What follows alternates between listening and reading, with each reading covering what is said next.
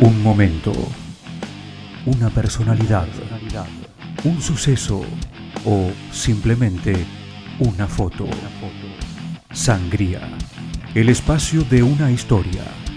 Una producción especial de los alumnos del Círculo de Periodistas Deportivos.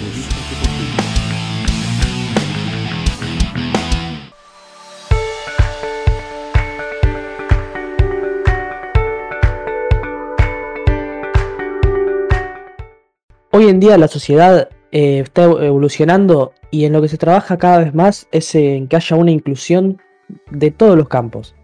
Un colectivo que está teniendo cada vez más dicha inclusión está siendo el colectivo trans y en el deporte de nuestro país. Están comenzando a surgir varias historias de deportistas trans que están empezando a tomar una participación en diversas disciplinas, pero de la que vamos a hablar hoy es la del fútbol argentino, ya que es considerada como la más importante de nuestro país. Actualmente existen tres casos de personas trans en el fútbol argentino. La primera, y por decirlo de una manera la más icónica, es Mara Gómez, jugadora de Villa San Carlos, que fue aprobada su incorporación en el año 2020, a fines de ese año. Le siguió Tiziana Lescano, que hoy en día está en Ferro. Y en la última semana fue noticia que en Deportivo Español debutó Jezabel Carrasco. Y hasta ahora son ellas las que aparecen en el libro de la historia de nuestro deporte. Lo primero eh, a explicar es que la AFA se basó en la ley para poder aprobar la incorporación de dichas jugadoras, se basó en la ley 26.743, que es la de la identidad de género, ya que entre varias cosas lo que explica esta ley es que toda persona tiene el derecho al reconocimiento de su identidad de género y que la identidad se entiende a la vivencia interna del género, tal como cada persona la siente y puede corresponder o no con el sexo asignado al momento del nacimiento.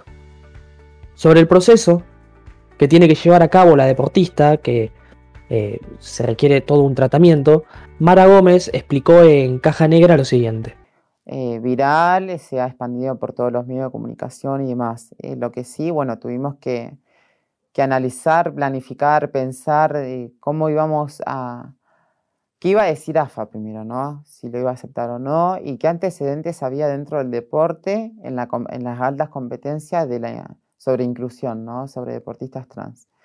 Lo que sí hay es un antecedente en el Comité Olímpico Internacional, no de futbolista, pero sí de, de otros y otras atletas, en el cual el Comité Olímpico Internacional hace una actualización de las recomendaciones sobre la inclusión de deportistas trans en el 2015, en el cual un deportista tiene que tener 12 eh, meses de anticipación de tratamiento hormonal y tiene que tener acreditar en su identidad en su documento de identidad de género eh, el género y el nombre con, el cual se autopercibe.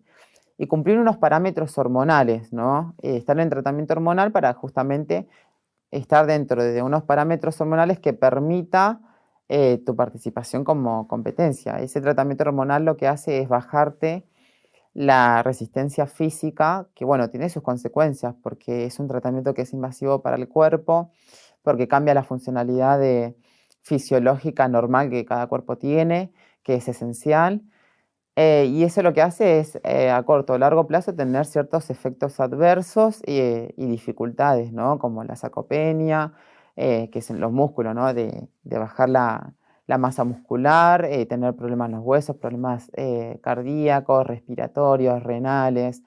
Tiene sus consecuencias. Tiziana Lescano es una de las pioneras junto a Mala Gómez de las jugadoras trans en el fútbol femenino de la República Argentina. Ella hoy tiene 29 años, sin embargo, desde muy chica, su madre la llevó a realizar una prueba en el Club Deportivo Paraguayo. Luego, por unos años, se dedicó a otro deporte, el handball, donde jugó en el Club Vélez Ella seguía jugando al fútbol y al handball en su barrio, hasta que en los 26 años se le presentó una prueba en Fer. Había 70 chicas y en ese momento el Club de Caballito se encontraba en la primera vez. Tiziana quedó entre las seleccionadas y hoy es una de las jugadoras del plantel profesional. Si bien ella quedó en las pruebas, a los pocos meses arrancaba el torneo y luego de una charla con los directivos no le permitieron jugar. Vino la pandemia y Tiziana, aún bajoneada por todo el contexto, siguió entrenando y hasta que de una instancia logró que la habiliten y así jugar el torneo con el Club del Oeste. para el programa Elefante Blanco de la radio en la ciudad, ella misma con todos los prejuicios que sufren las chicas trans sobre las supuestas diferencias genéticas en el deporte. Y el argumento que utilizan es que nosotras tenemos más fuerza, supuestamente, que nosotras somos mucho más rápidas, que nosotras somos mucho más inteligentes. No tiene nada que ver, digo la verdad. Nosotras pasamos por un proceso de hormonización que nos costó bastante, muchos cambios en el cuerpo, obvio pero también eh, nosotros nos tenemos que matar entrenando. No es que yo voy y me, toda la semana me la paso comiendo papacitas acostada en la cama y voy y juego de 10 y soy mucho más rápida, mucho más salto, mucho más alto. No, yo en mi casa particularmente, yo después de venir a entrenar eh, en ferro, agarraba y me quedaba en mi casa y estaba pateando una pelota, me iba a entrenar al club de barrio, jugaba los fines de semana acá en el barrio, me trataba de superar a mí misma para que para poder ganarme un lugar. O sea, no es porque somos trans, nosotras tenemos muchas más habilidades. Si vieran jugar a muchas chicas, según los que dicen, son muy retrógrados.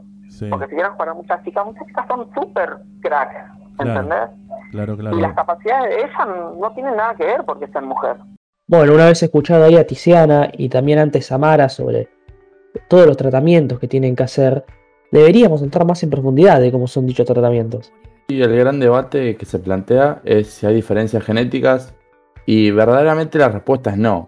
Eh, es decir, medicinalmente no está chequeado que haya diferencias em, físicas a la hora de la competencia oficial en el, en el fútbol o en cualquier deporte. Eh, la causa por la que no hay diferencias genéticas eh, es que a partir del caso de Mara Gómez, la gente de AFA, abogados y médicos se interiorizaron y llegaron a la conclusión de que para corregir eh, esa cierta diferencia que hay entre el hombre y la mujer en cuanto a testosterona, eh, las chicas trans tendrán que, pasar por un exhaustivo tratamiento en el cual eh, deben emparejar el nivel de, testosterona que tienen con el resto de sus compañeras. por ende deben bajar la cifra, ya que el hombre tiene un porcentaje mayor y la mujer es un porcentaje menor. La sociedad, ¿no? ¿Vos qué les dirías a aquellos que, que todavía no entiendan? Primero que se den el lugar de, informarse. Segundo que comprendan de que todas las personas somos diferentes, que pensamos diferente, tenemos educación diferente, cultura diferente, nos vestimos diferente, caminamos diferente. La diferencia siempre está. Yo no puedo pretender que vos seas lo que yo quiero que seas, porque no puedo pretender que vos pienses igual que yo. Pero sí lo que puedo hacer es respetar tu diferencia. Y creo que el respeto es la herramienta a que la sociedad se pueda empezar a comprender más.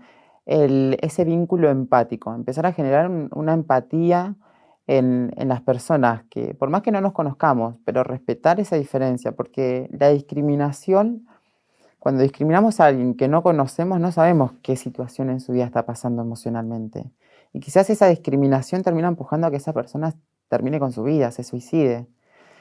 Y me parece que, nada, que, se, que puedan darse la oportunidad porque es totalmente un privilegio abrirse a poder aprender de otra manera, a poder ver de otra manera, a poder eh, informarse, a poder eh, ver otras realidades, otras vidas. Eh, es muy lindo que cada persona tiene una historia en su vida y es muy lindo poder escucharlo, escucharla, darle el espacio. Bueno, esto sin duda es un tema que, que dará mucho que hablar. hoy en día hay muchas chicas que quieren participar en el fútbol profesional eh, y tanto en otros deportes. Así que sin duda eh, habrá cada vez más mujeres y deportistas trans que quieran desempeñarse en las categorías de los deportes argentinos.